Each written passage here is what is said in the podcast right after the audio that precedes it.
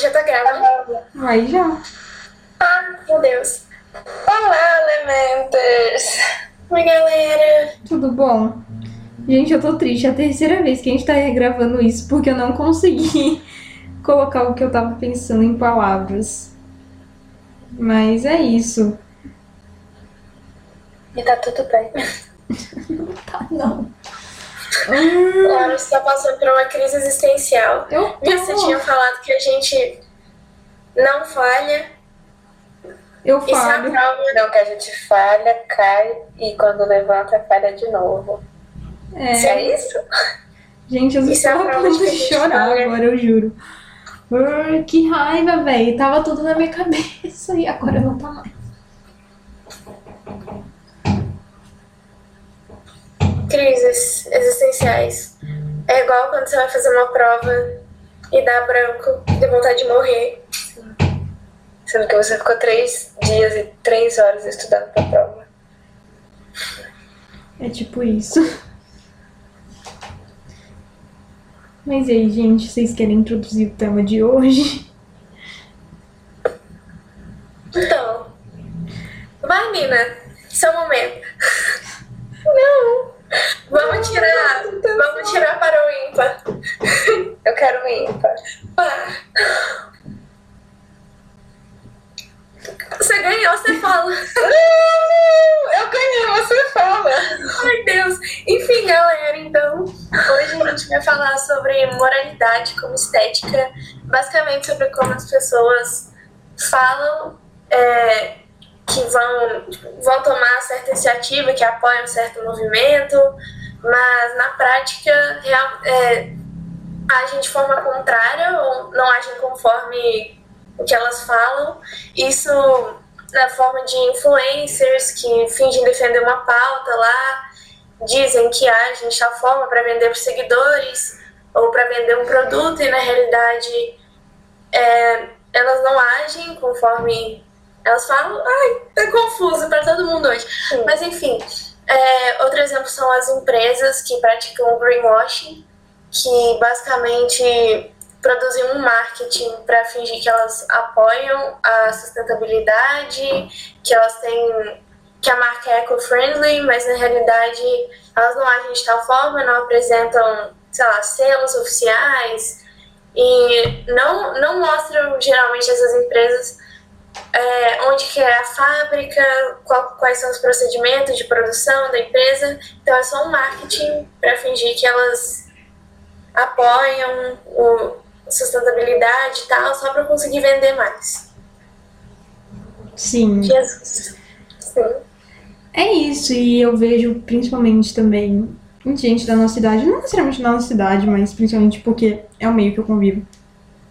Pessoas que defendem várias pautas que ou elas não entendem e por isso não não agem de acordo, ou que elas sabem, porém não não agem de acordo porque é só de fachada, é só para criar uma imagem de si mesmo.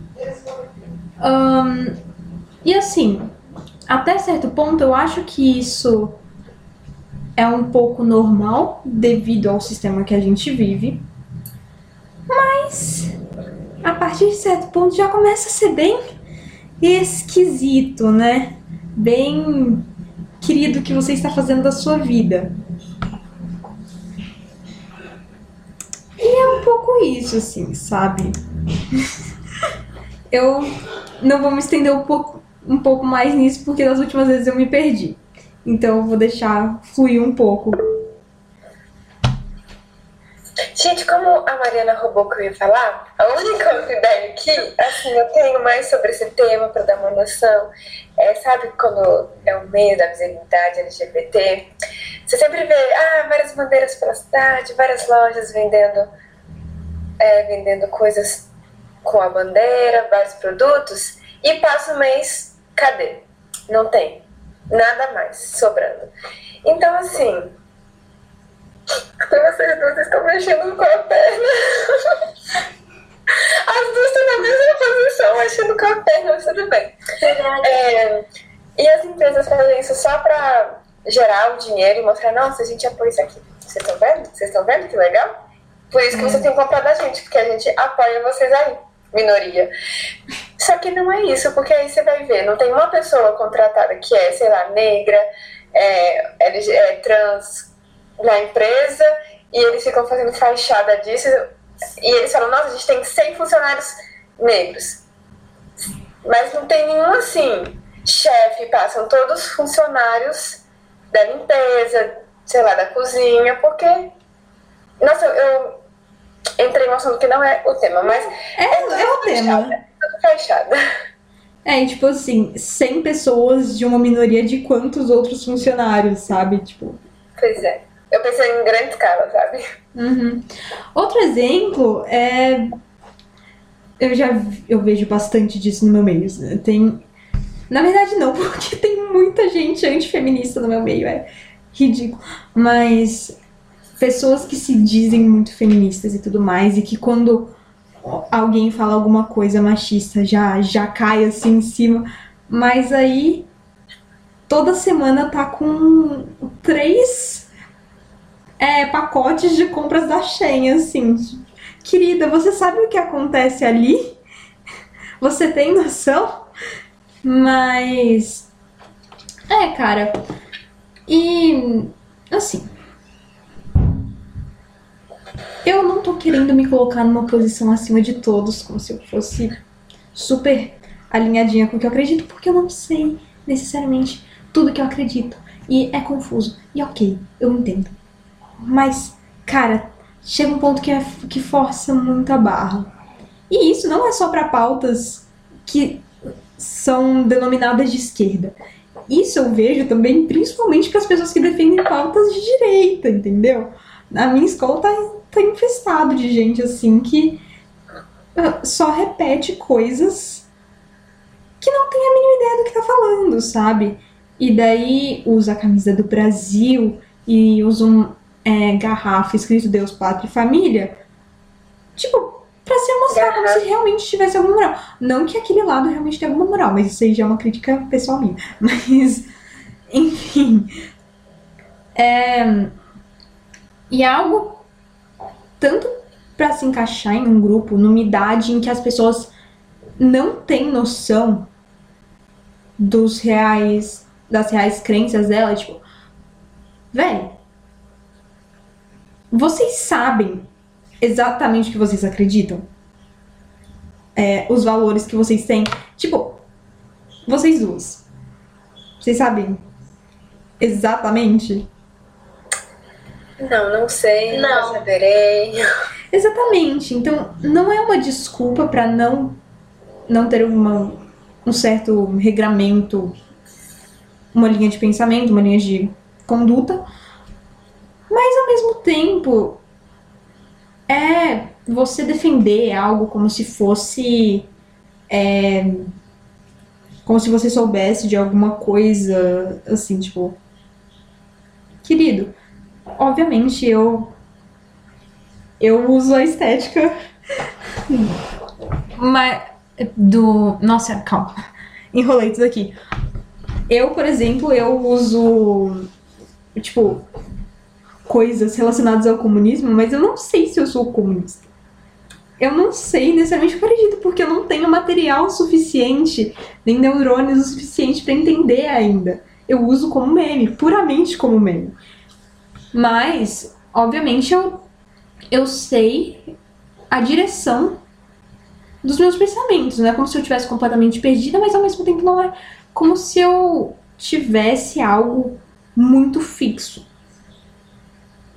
E eu queria É. fazer um breve desabafo aqui. Eu, eu vou fazer esse leve desabafo porque eu preciso. Véi, fui exposta na minha escola, na- nas redes sociais, na verdade. As meninas sabem disso, foi muito ridículo. E, tipo, Sabemos do rolê inteiro. Senta aí, galera, pega uma pipoca. Olha a fofoca. Pegaram fotos minhas e de amigos meus. E postaram numa conta assim, num fake, num sei lá, sei lá que, que, que era aquele negócio. Escrevendo, tipo, vários xingamentos e tudo mais. O que colocaram com a minha foto, eu nem, sei o que, se foi um xingamento, porque eu não consegui interpretar aquilo. Tipo, era alguma coisa Billie Eilish, linda menina que passou no, na filosofia na USP. Tipo, obviamente tinha uma intenção ruim e tinha um tom irônico. Sim, eu passei em filosofia na USP, vai tomar no seu cu. Mas. É, enfim. Não vou entrar em muitos detalhes, mas. A partir disso, eu também fiquei sabendo que algumas pessoas realmente acham que eu sou muito petista e que eu, tipo, quero o fim da família, que sei lá o que, sabe? Todas essas coisas. Tipo, eu fiquei sabendo que tem pessoas que realmente acham isso. Eu não sei quem são essas pessoas, mas eu sei que existem pessoas que, que pensam de mim assim. E tem aconteceu. Pessoas que bloquearam a Laura por causa disso. Sim, eu nunca dei bom dia para essas pessoas. Elas me bloquearam real. Gente do céu. Chama insegurança. É.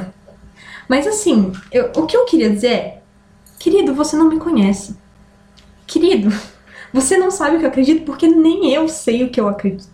E obviamente eu sei que você não liga. Obviamente, eu sei que você só quer ter alguma coisa para falar. E como a sua vida é. Não, não vou entrar nesse quesito, gente, eu tô ficando muito. Mas assim.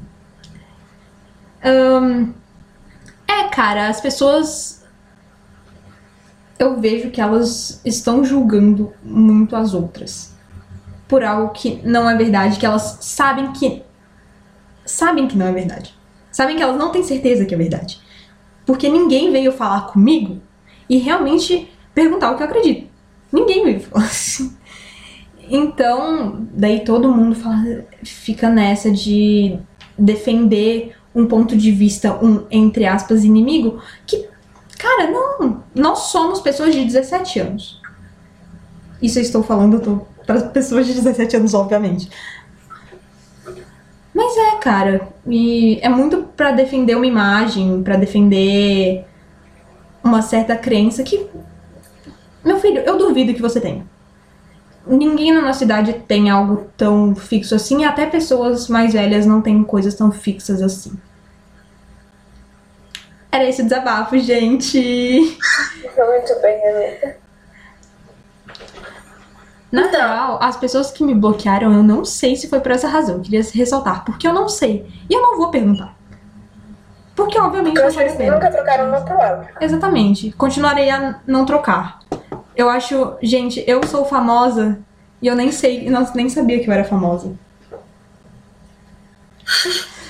o flex do dia. É, sei lá, sobre, tipo, voltando a esse negócio de, sei lá, feminista que compra na Shein, eu acho que até certo ponto é tudo bem. Tipo assim, todo mundo tem um certo nível de hipocrisia nessa questão. Porque a gente não sabe de tudo. E aí, tipo, é ruim você ficar em cima do muro em todos os momentos sobre todas as coisas por medo de estar tá errado. Então, tudo bem você apoiar certa ideologia e não saber sobre tudo e aí você acaba sendo hipócrita em algumas situações.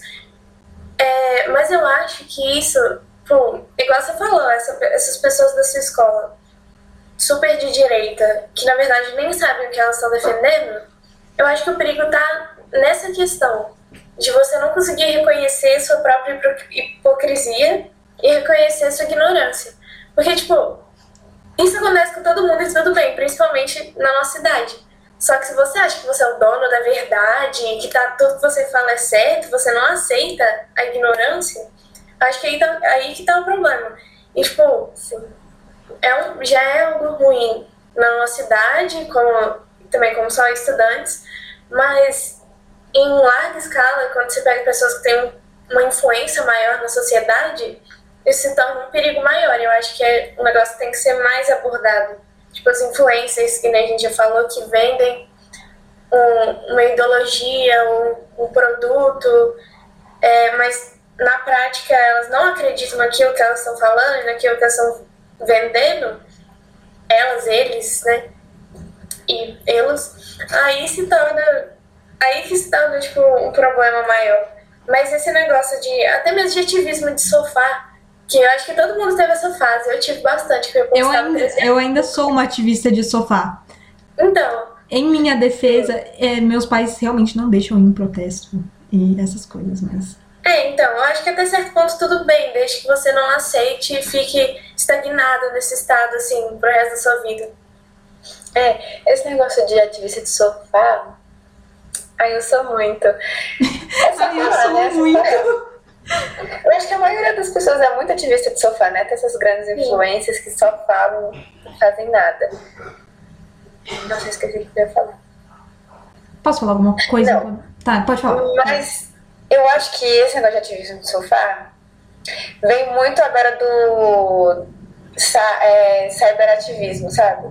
Que é, é isso mesmo, usar as redes sociais para comunicar alguma coisa. Então junta várias pessoas lá, vamos subir a hashtag para comunicar alguma coisa e quem não é ativista de sofá vai lá e faz. Então assim, por um lado é bom, porque muitas pessoas que não podem saem do sofá, que nem a nossa querida amiga Laura, estão lá ajudando de- algum modo. Mas também muita gente se aproveita disso para parecer o bonzão da turma que tá fazendo tudo. Eu lembro que durante a- os protestos lá nos Estados Unidos do Black Lives Matter, muitas pessoas iam, tiravam uma foto e iam embora. Muitos influencers tirando Black Lives Matter, pá, pá. Tirava foto. Aí teve um tanto de gente que filmou esses influenciadores lá, tirava foto e ia embora. Fiquei, pô, é isso mesmo? É isso que você quer passar pro seu público, garoto?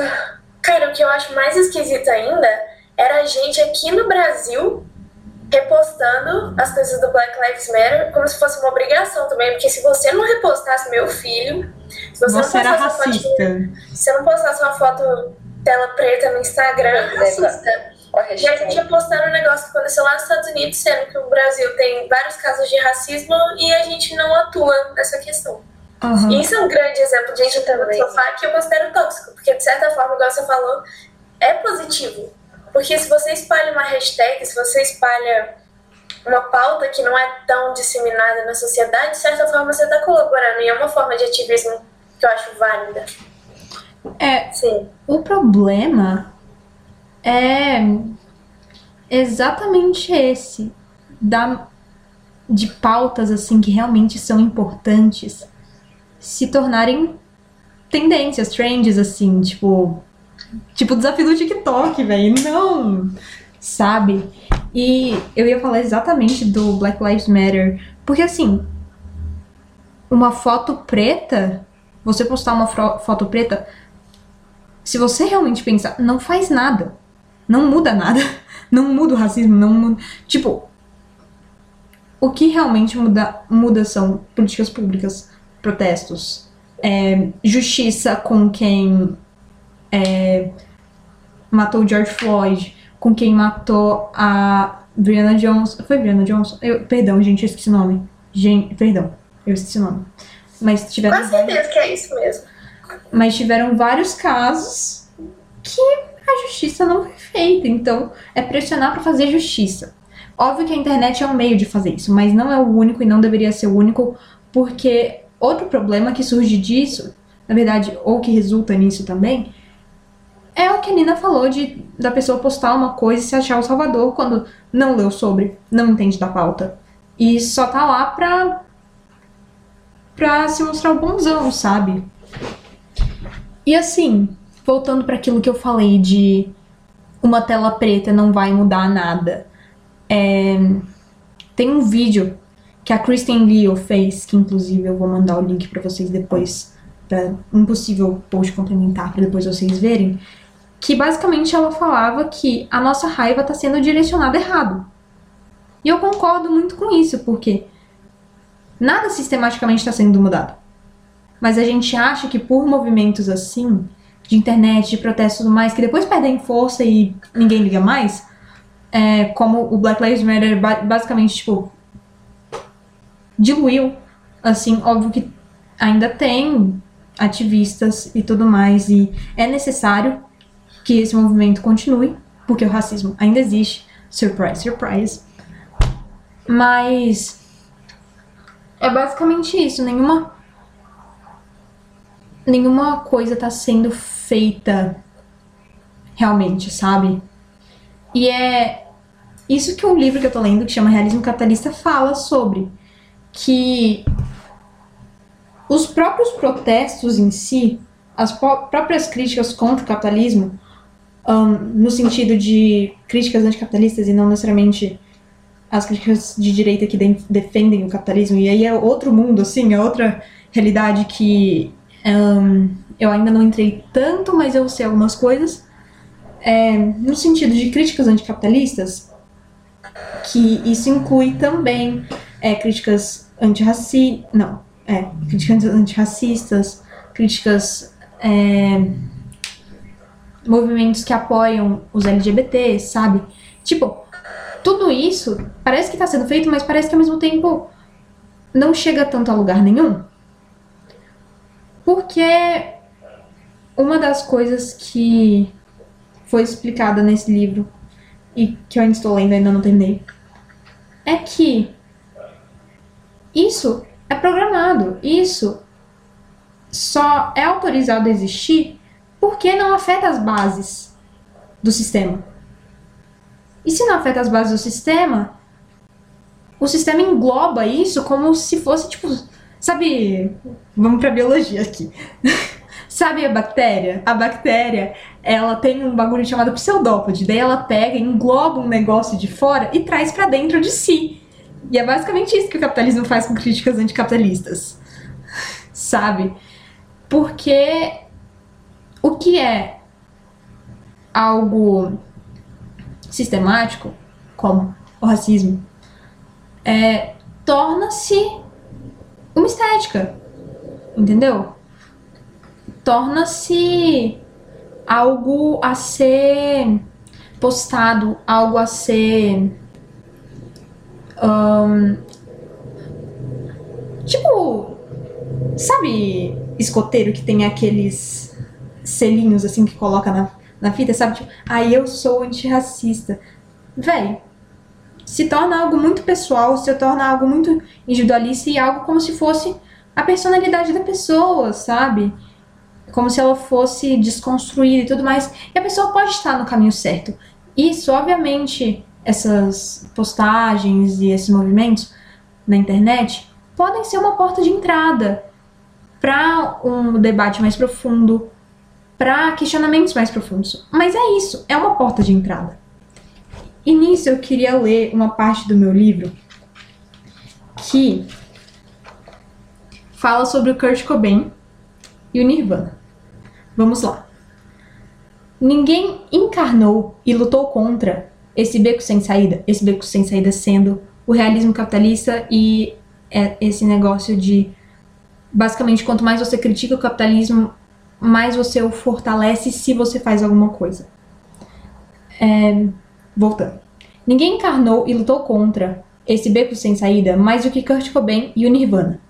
Com sua espantosa lassidão e sua raiva sem objeto, Cobain parecia ecoar a voz esgotada do desânimo de uma geração que tinha nascido depois da história, para a qual cada gesto era antecipado, rastreado, comprado e vendido antes mesmo de acontecer.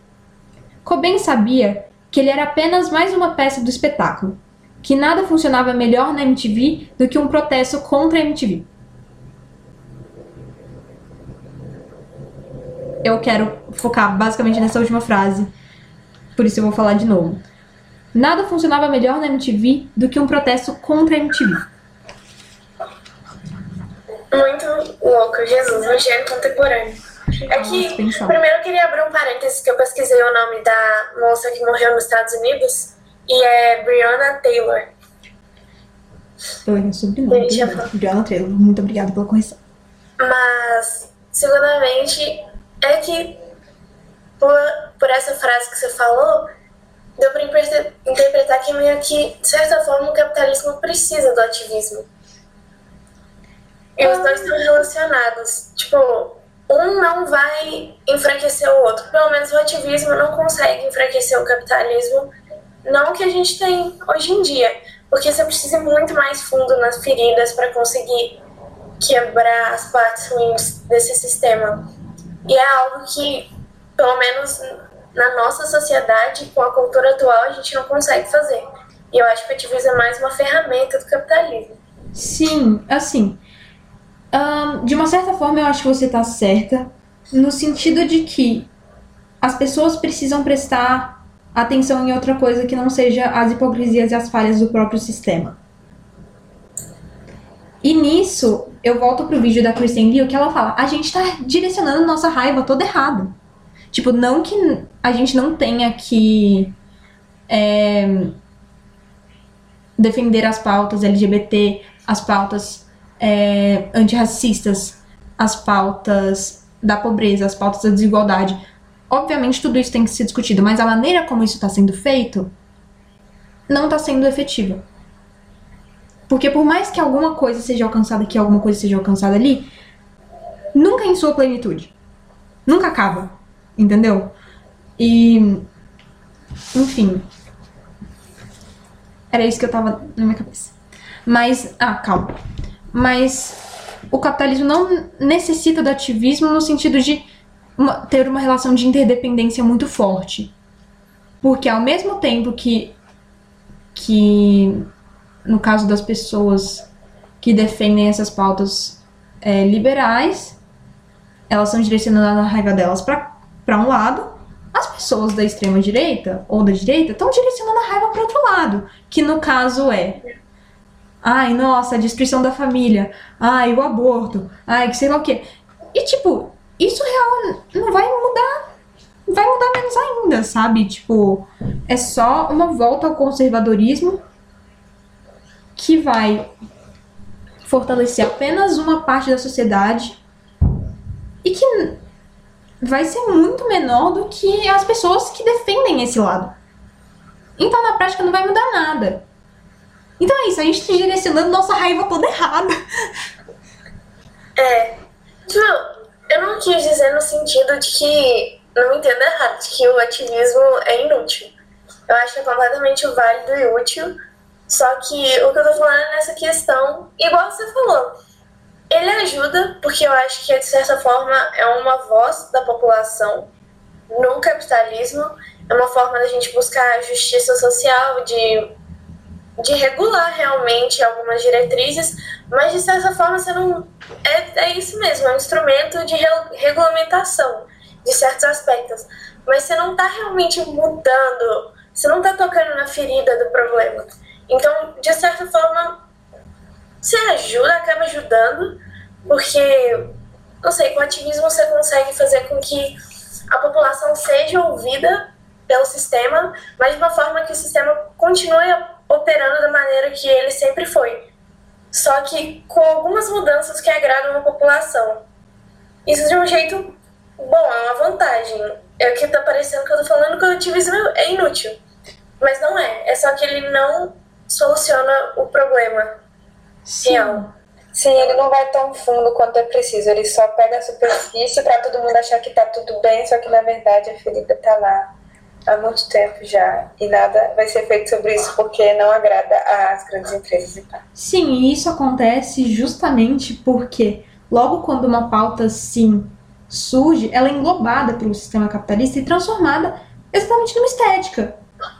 Então, por exemplo, quando você compra uma blusa que tá escrito, sei lá, uma blusa com um tema relacionado a minorias na, sei lá, na Zara, não sei se na Zara tem isso, mas enfim, você entendeu o contexto.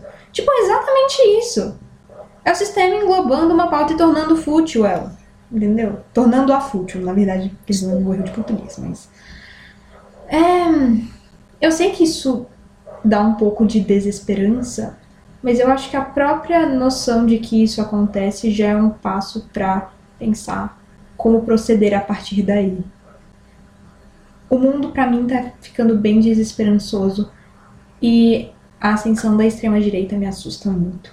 Me assusta muito. E inclusive eu li um artigo sobre isso que eu também mandarei para a Mari para possivelmente fazer um post complementar, que é como as visões de extrema direita se tornaram a nova estética ousada.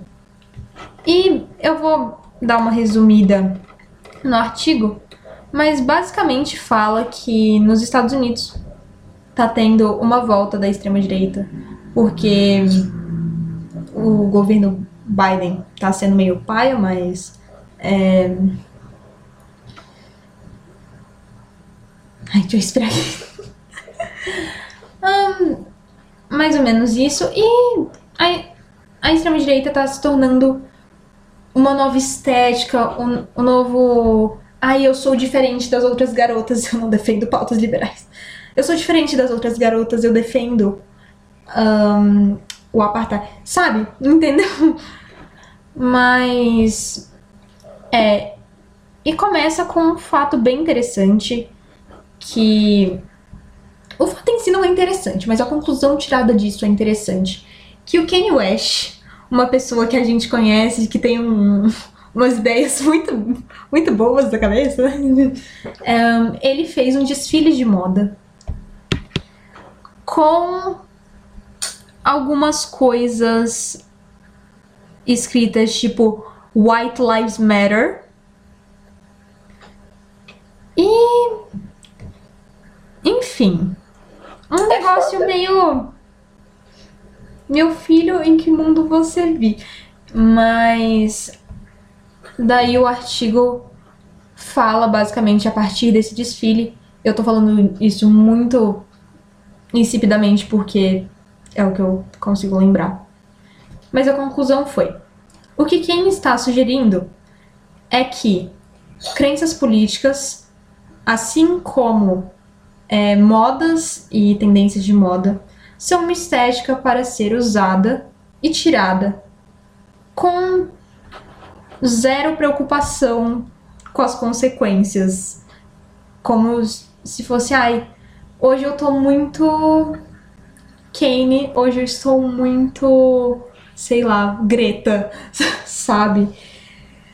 E é isso, sabe? Eu acho que o assunto da estética da moral é mais uma consequência do capitalismo do que algo assim culpando todas as pessoas. Obviamente cada um tem sua responsabilidade, mas enfim, vocês entenderam, eu suponho, eu espero.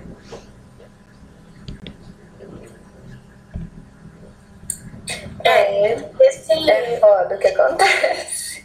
É difícil, né? Esse negócio, negócio capitalismo. Mas esse negócio que você falou do, do crescimento do, da extrema-direita nos Estados Unidos também me assusta muito. Porque aparece, eu vejo muita coisa que vem dos Estados Unidos, assim, no YouTube e tal, eu consumo muito conteúdo de lá. E tem pessoas, o, o Kanye West mesmo é uma pessoa que, tipo assim, porque eu não apoio o cancelamento, mas nesse caso, pelo amor de Deus. Como eu que é pena de morte nesse caso. Como que as pessoas conseguem seguir um cara desse? Como que ele tem tanta voz na sociedade com as coisas que ele fala, com os, as ideologias, os pensamentos que ele propaga? É um negócio que assusta muito. Nossa, cara, cara tá. Não, mas. É que assim. Perdão, você quer falar primeiro? Não, não, vou falar.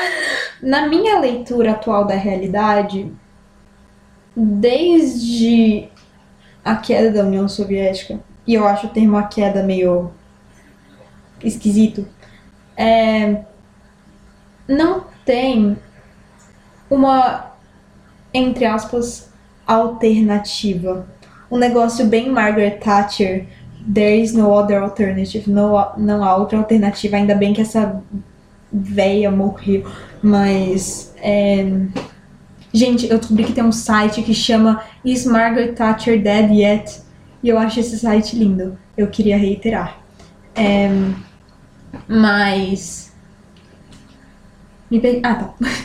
Desde que a União Soviética acabou, não tem algo materializado para se opor ao capitalismo, mesmo que a União Soviética, principalmente nos seus anos finais, não fosse, na verdade, desde o começo não foi o socialismo e o comunismo. Foi algo entre isso e o capitalismo. Mas como não tem mais essa oposição e a gente no caso nós três, nós nascemos num onde já não havia essa oposição, as hipocrisias do sistema e as falhas do sistema. Tipo, a gente tem que descontar isso ou acreditar em algo. Outra coisa algo meio que como se fosse salvar a gente ou algum alguma alternativa, sabe? Mas daí surgiram foi o terreno perfeito para volta da extrema direita e dessas pessoas que só falam merda e enfim, sabe? Porque parece que é outra alternativa, mas não é.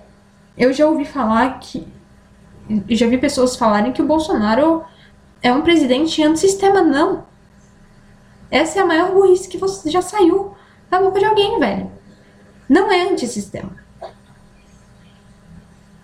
Tanto que se ele fosse antissistema, ele não se candidataria a presidente, né? Já começa por aí. Não vou entrar em mais detalhes, porque senão eu vou ficar muito puta, mas.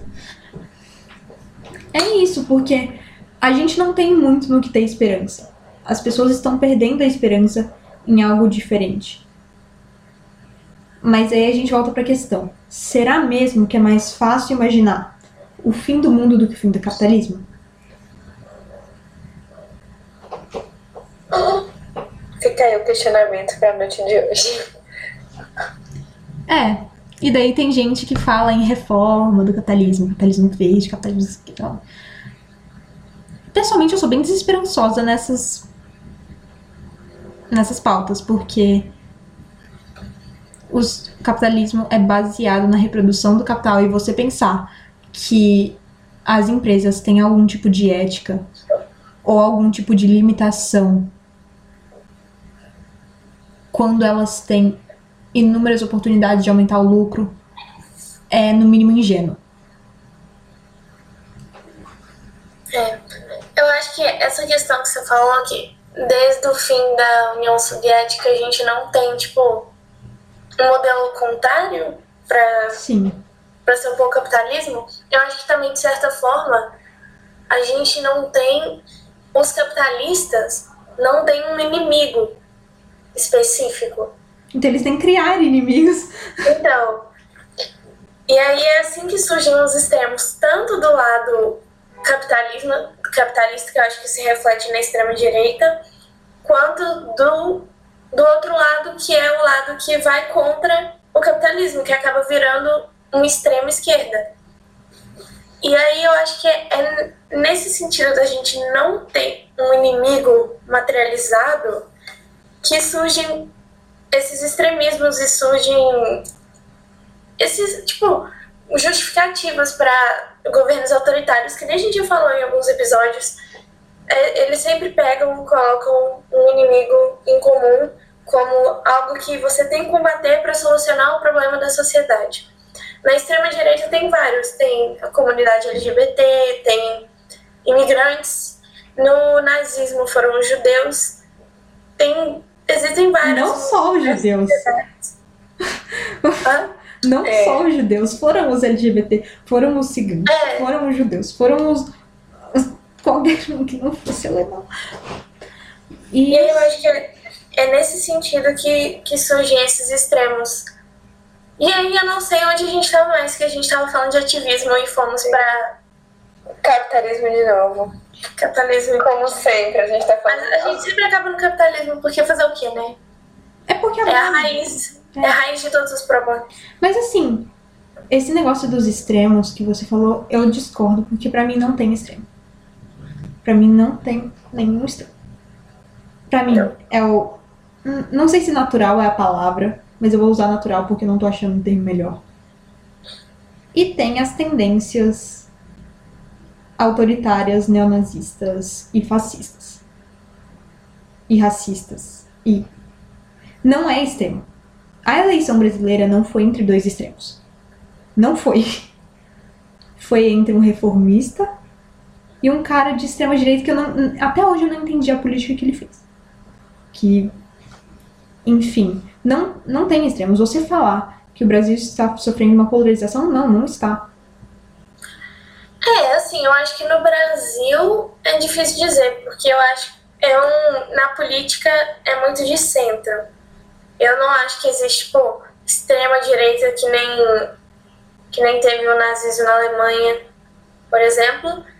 Mas eu acho que tem extremo sim na sociedade, talvez na política explicitamente, assim, não exista extremo, partido extrema esquerda, partido extrema direita, pelo menos não no Brasil, não sei se em outros lugares você poderia chamar assim, eu acho que talvez não também, mas em pautas específicas eu acho que existe sim, em certos conjuntos assim de, de pautas e de ideologias, eu acho que tem vários extremos que surgem nesse conceito de o capitalismo é um problema, mas a gente não tem uma solução materializada. Então a gente precisa achar um inimigo e a gente precisa achar uma solução completamente oposta ao que a gente tem. E eu acho que fica nessa, assim, de, de conflito entre extremos de ideologias. Não sei. É, mas é exatamente isso. A gente acha que a gente tá fazendo alguma coisa quando não está. A gente acha que a gente vai tentar mudar alguma coisa e não tá. Mas a gente. É, eu, é quinta vez que, que eu tô falando isso, mas a gente tem raiva. O mundo tá com raiva. A gente tem raiva, a gente sabe que tem injustiças. A gente só tá direcionando ela toda errada. E que, na verdade, é quem sou eu pra falar que tá errada, mas, assim, errada no sentido de não tá mudando muita coisa e não vai mudar nada de, um, de uma forma prática, assim, num contexto geral. Um, é isso, eu acho.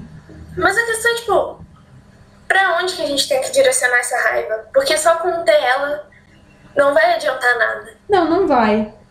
Realmente. É que assim, dar uma resposta, assim, tipo, ai, a solução do mundo é, é foda. Mas eu não sei, é. Já um cara chamado Carlos Marx propôs uma, uma alternativa. Mas eu não tô falando que necessariamente eu defendo isso, eu só tô falando que tem. Mas. É isso. É... Leia o realismo capitalista. É um, é um pouco esclarecedor. Es, esclarecedor. Por enquanto, continue praticando o ativismo não. de de vocês. não, pelo amor de Deus. Enquanto a gente não achar a solução. É que na real, aqui é mais um questionamento do que um ponto final, né? Nosso podcast. É. Eu acho que talvez parte da solução seja reconhecer esse sistema e entender melhor a função das pautas ativistas na sociedade, por que, que atualmente elas não funcionam, o que a gente deveria, poderia fazer para resolver. Eu acho que isso é um caminho. É o primeiro passo. É, Deve-se falar sobre isso, na minha opinião, na minha humilde opinião. O problema é essa diluição do significado das, das pautas, que nem a gente estava falando. Sabe, quando uma coisa fica tão mainstream assim que perde o significado e não devia perder, devia ganhar, mas ela perde. É. Exatamente pela englobação da pauta pelo capitalismo. Gente, eu sei que fica repetitivo, mas fazer o quê? É, concluímos que a solução é refletir e hablar. Hablar. E nosso e Valéria Almeida, vem hablar você também. Vem hablar você também, é ótimo. É, gente, acho que eu falei tudo que eu tinha para falar. Eu consegui colocar um pouco do que eu queria ter falado nas primeiras duas vezes que a gente gravou. Então, muito obrigada pelo apoio. E é isso. E até a próxima. E é isso, até um beijo a próxima. pra vocês, reflitam. E esses amizades. Comentem. Não precisa ter vergonha. Por favor, não tenham medo de debate também, principalmente na vida real das pessoas. Não acreditem no que outras pessoas falam sobre outras pessoas pra você, porque você não sabe. Vo- Você não sabe. É, eu tenho tentado colocar na minha cabeça que eu não sei das coisas. Porque eu realmente não sei. E eu acho muito triste quando, quando as pessoas que têm tão pouco conhecimento e eu, e eu vejo que tem uma leitura tão tão pequena das coisas, sabe? Que não, não se esforçam pra, pra sair da, do hábitos deles E eu acho isso muito triste, porque as eu vejo pessoas que têm plena certeza das coisas. E meu filho, queria Então, colocar é um questionamento. Quem é você na fila do pão? Por que eu tô colocando isso na minha cabeça? Quem sou eu na fila do pão? Tá sendo muito benéfico, porque eu tô tendo conversas muito mais profundas. Tô tendo muito mais ideias. E realmente, não, não é. Tipo, você não tem menos valor porque você não sabe das coisas. Eu tenho percebido isso. Você não tem menos valor pessoa porque você não sabe das coisas. Aliás, quanto mais você percebe que você não sabe das coisas, mais conhecimento você cria, entendeu? E é isso. Eu, eu estou muito. Eu precisava externalizar isso com o mundo. Ahn, e assim, não me colocando como. Ai, todos falam de mim que se louqueira, porque eu sei que não, gente. Eu não tenho uma autoestima tão grande assim. Mas eu sei que existe. E eu não quero que isso aconteça com outras pessoas e é ruim. E é só eu direcionando minha raiva pra você. Essa é a Laura Aristóteles jogando toda a verdade pra todo mundo. Que, é, É. que ela pode. E é isso, gente. Questionem. Vocês não têm certeza. Ninguém tem certeza. E é isso, só acho que tentar viver de acordo com os princípios que você coloca pra você mesmo é bom. Mas também é bom continuar o questionamento e continuar a jornada de pensar o que realmente funciona e o que não funciona, principalmente também. Concordo plenamente. Sim. Não deixe como se fosse um- uma verdade absoluta, um princípio, assim, alguma ideologia que você está criando agora, porque questionar é importante, ela pode mudar e seus pensamentos podem mudar sobre alguma questão e tá tudo bem. Tá tudo bem mudar de opinião e Você não- aceitar coisas novas. Você não está sempre certo. Isso. É isso, em resumo, é recomendável não ter mentalidade de seita. Mas é isso, gente. Ah, eu fiquei muito agressiva agora. Eu não queria ter ficado assim, gente. Laura. Deixa eu me redimir. Eu amo todos vocês. Eu estou no caminho para amar todos os seres humanos, mesmo aqueles que não gostam de mim. E tá tudo bem. É sobre a paz de espírito. Um beijo. Tchau. Amém. Hablen mucho.